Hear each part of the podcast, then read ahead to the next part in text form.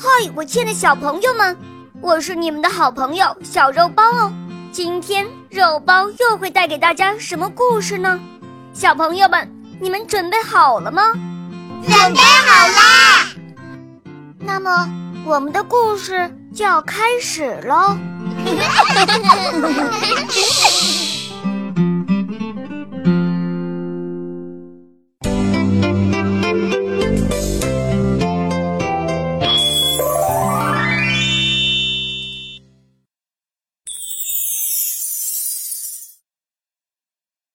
寡妇有两个女儿，可是命运各有不同。亲生女儿娇生惯养，不是亲生的女儿每天得干很多家务。有一天，这位可怜的姑娘把纺锤掉到了井里。由于她的勤劳和善良，得到了住在井底的霍勒大妈的喜爱，拿回了纺锤，还得到了许多金子。寡妇的亲生女儿也想得到金子，于是也来到了霍勒大妈的住处。她的命运会如何呢？从前有一个寡妇，膝下有两个女儿，一个既漂亮又勤劳，而另一个则又丑又懒。寡妇却格外疼爱又丑又懒的那一个，因为那又丑又懒的是她的亲生女儿。另一个呢，不得不什么活都干，成了家里名副其实的灰姑娘。可怜的姑娘每天都必须坐在大路旁的水井边纺线，不停地纺啊纺，一直纺到手指磨破流血。有一天，纺锤全让血给染红了。可怜的姑娘打算用井水把它洗洗干净，不料一不小心，纺锤。掉进了井里，姑娘一路哭着跑到继母跟前，对她说了这件不幸的事儿。继母听了，立刻破口大骂，还威逼她说：“除非她把纺锤从井里捞出来，不然就饶不了她。”姑娘只好哭着跑回井边，她害怕再遭到继母的斥骂，就眼睛一闭，跳进了井里。在井里，姑娘昏了过去。等她苏醒过来时，发现自己躺在一片美丽的草地上，草地沐浴着灿烂的阳光，四周环绕着万紫千红的花朵。她站起身来，向草地的前方走去，最后在一座烤炉前停下了脚步。那烤炉里装满了面包。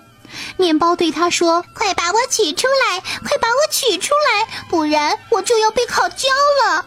我在里面已经被烤了很久很久了。”姑娘赶紧拿起面包铲，把面包一个接一个的取了出来。随后，她继续往前走，来到一棵果实累累的苹果树下。果树冲他大喊大叫：“摇一摇我呀，摇一摇我呀！满树的苹果全都熟透了。”于是姑娘用力摇果树，苹果雨点般纷纷落下，直到树上一个也不剩了，她才停下来。接着，她又把苹果一个个捡起来堆放在一起。姑娘继续朝前走去。最后，他来到一幢小房子前，一个老太太在窗前望着他。老太太青面獠牙，姑娘见了十分害怕，想要转身逃走。亲爱的，你干嘛害怕呢？老太太大声说：“就留在我这儿吧，我是霍了大妈。要是你愿意在这儿好好干家务活，我保你过得舒舒服服的。”不过你千万要当心哦，一定要整理好我的床铺，使劲儿抖我的床垫，要抖得羽绒四处乱飞，这样世界上就会下雪啦。老太太说这番话时和颜悦色，让姑娘的胆子大了起来。她答应留下来替老太太做家务事，她尽力做好每件事情，使老太太心满意足。老太太对她也很好，让她生活的很舒适。就这样过了一段时间之后，姑娘突然开始想家了。在霍勒大妈家里的生活虽然比在继母家好多了，可姑娘还是非常想念自己的家。最后，她对霍勒大妈吐露了自己的心事：“我现在很想家，我想回到上面的亲人身边去。”霍勒大妈听了，微笑着点点头，说：“你想回到家人身边去，这很好啊。你是一个重感情的人，你在我这儿做事尽心尽力，我很满意。那么，我就亲自送你上去吧。”说罢，霍勒大妈牵着姑娘的手，领着她来到一扇大门前。大门开了，姑娘刚走到门下，一粒粒的金子就像雨点般落在她身上，而且全牢牢地粘在了她的衣服上。很快，姑娘浑身上下全是金子了。你一直很勤劳，这是你应得的回报。霍勒大妈说着，又把她掉进井里的纺锤还给了她。忽然，大门“砰”的一声就关上了。姑娘抬眼一看，自己已经回到了上面的世界。她就站在她继母家的附近。她走进院子的时候，蹲在篱笆上的大公鸡咯咯地叫了起来：“哥，哥，哥，哥，咱们的金姑娘回来喽！”因为浑身上下沾满了金子，继母和妹妹热情地迎了上来。姑娘向他们讲述了自己惊心动魄的经历。继母听了，眼红得不得了，马上要她那个又丑又懒的女儿也去弄金子。她把这个女儿打发到井边去纺线，为了使纺锤上染上血污，这个懒姑娘把手伸进刺篱笆里。将自己的手指扎破，然后他把纺锤投入井里，自己也随即跳了进去。在井里，他像姐姐一样，先是来到一片美丽的草地，然后顺着同一条小路往前走去。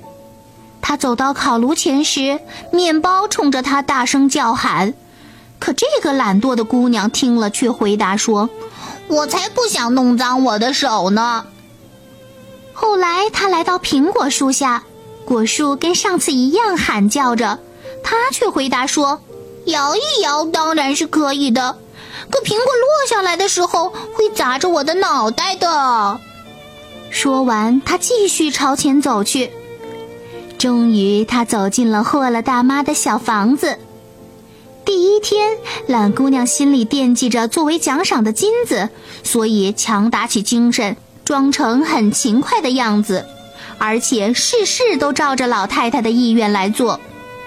可到了第二天，他就懒起来了；第三天，他懒得就更不像话了。早上甚至懒在床上不想起来，连整理好霍勒大妈床铺这件事儿也给忘记了，更不用说抖床垫了。几天下来，老太太已经受够了，她对懒姑娘说。你被解雇了，你可以回家了。懒姑娘一听，满心欢喜，心里想到：哈哈，该下金雨了，我就要有满衣服的金子啦。懒姑娘跟着霍勒大妈来到那扇大门前，可当她站到门下时，不但没有金子落下来，反而有一大锅沥青劈头盖脸的泼了下来，泼了她一身。这就是你应得的回报，沃勒大妈说着，便砰的一声关上了大门。懒姑娘浑身上下糊满了沥青，难受极了。她哭着跑回家去。